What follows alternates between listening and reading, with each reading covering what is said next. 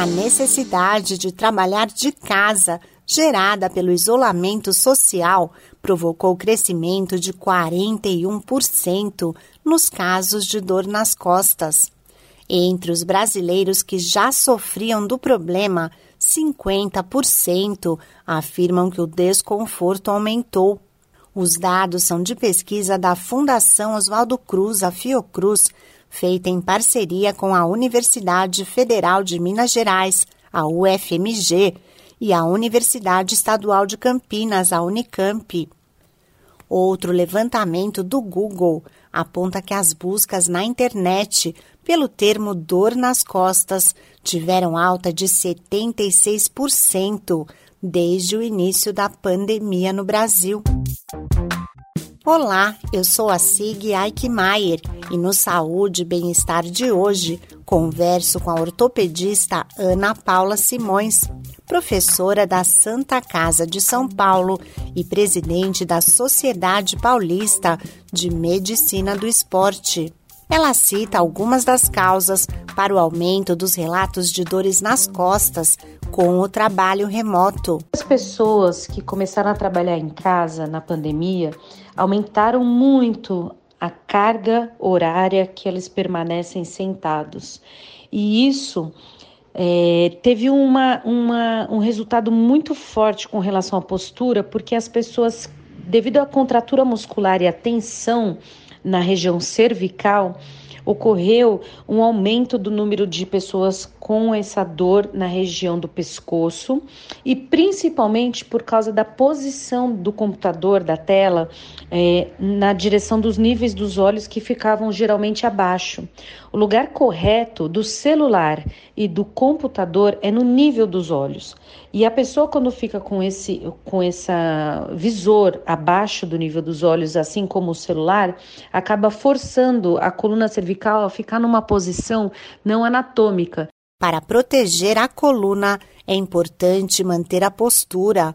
Alerta médica que dá algumas dicas. Os estudiosos da ergonomia do trabalho sempre pregam que os olhos devem estar sempre olhando para frente, no celular e no computador.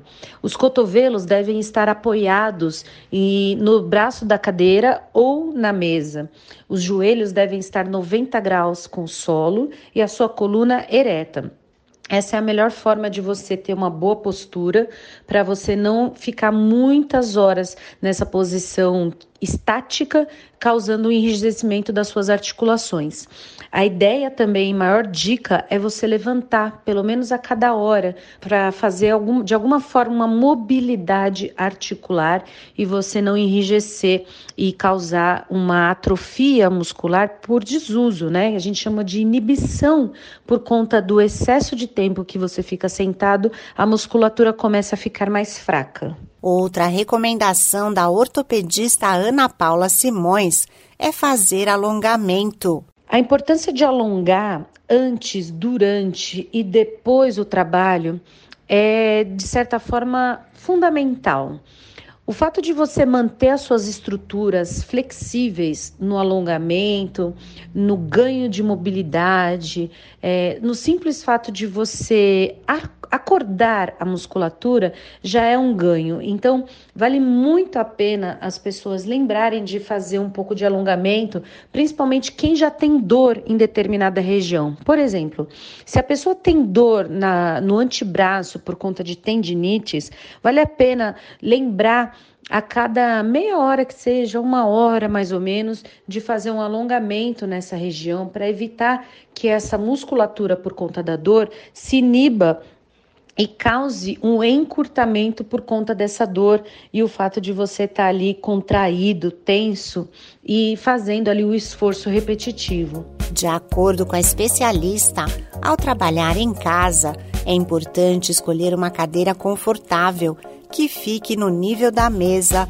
e garanta uma posição ergonômica, com a cabeça e o pescoço erguidos, os ombros relaxados, o quadril em 90 graus com o solo e os pés apoiados no chão.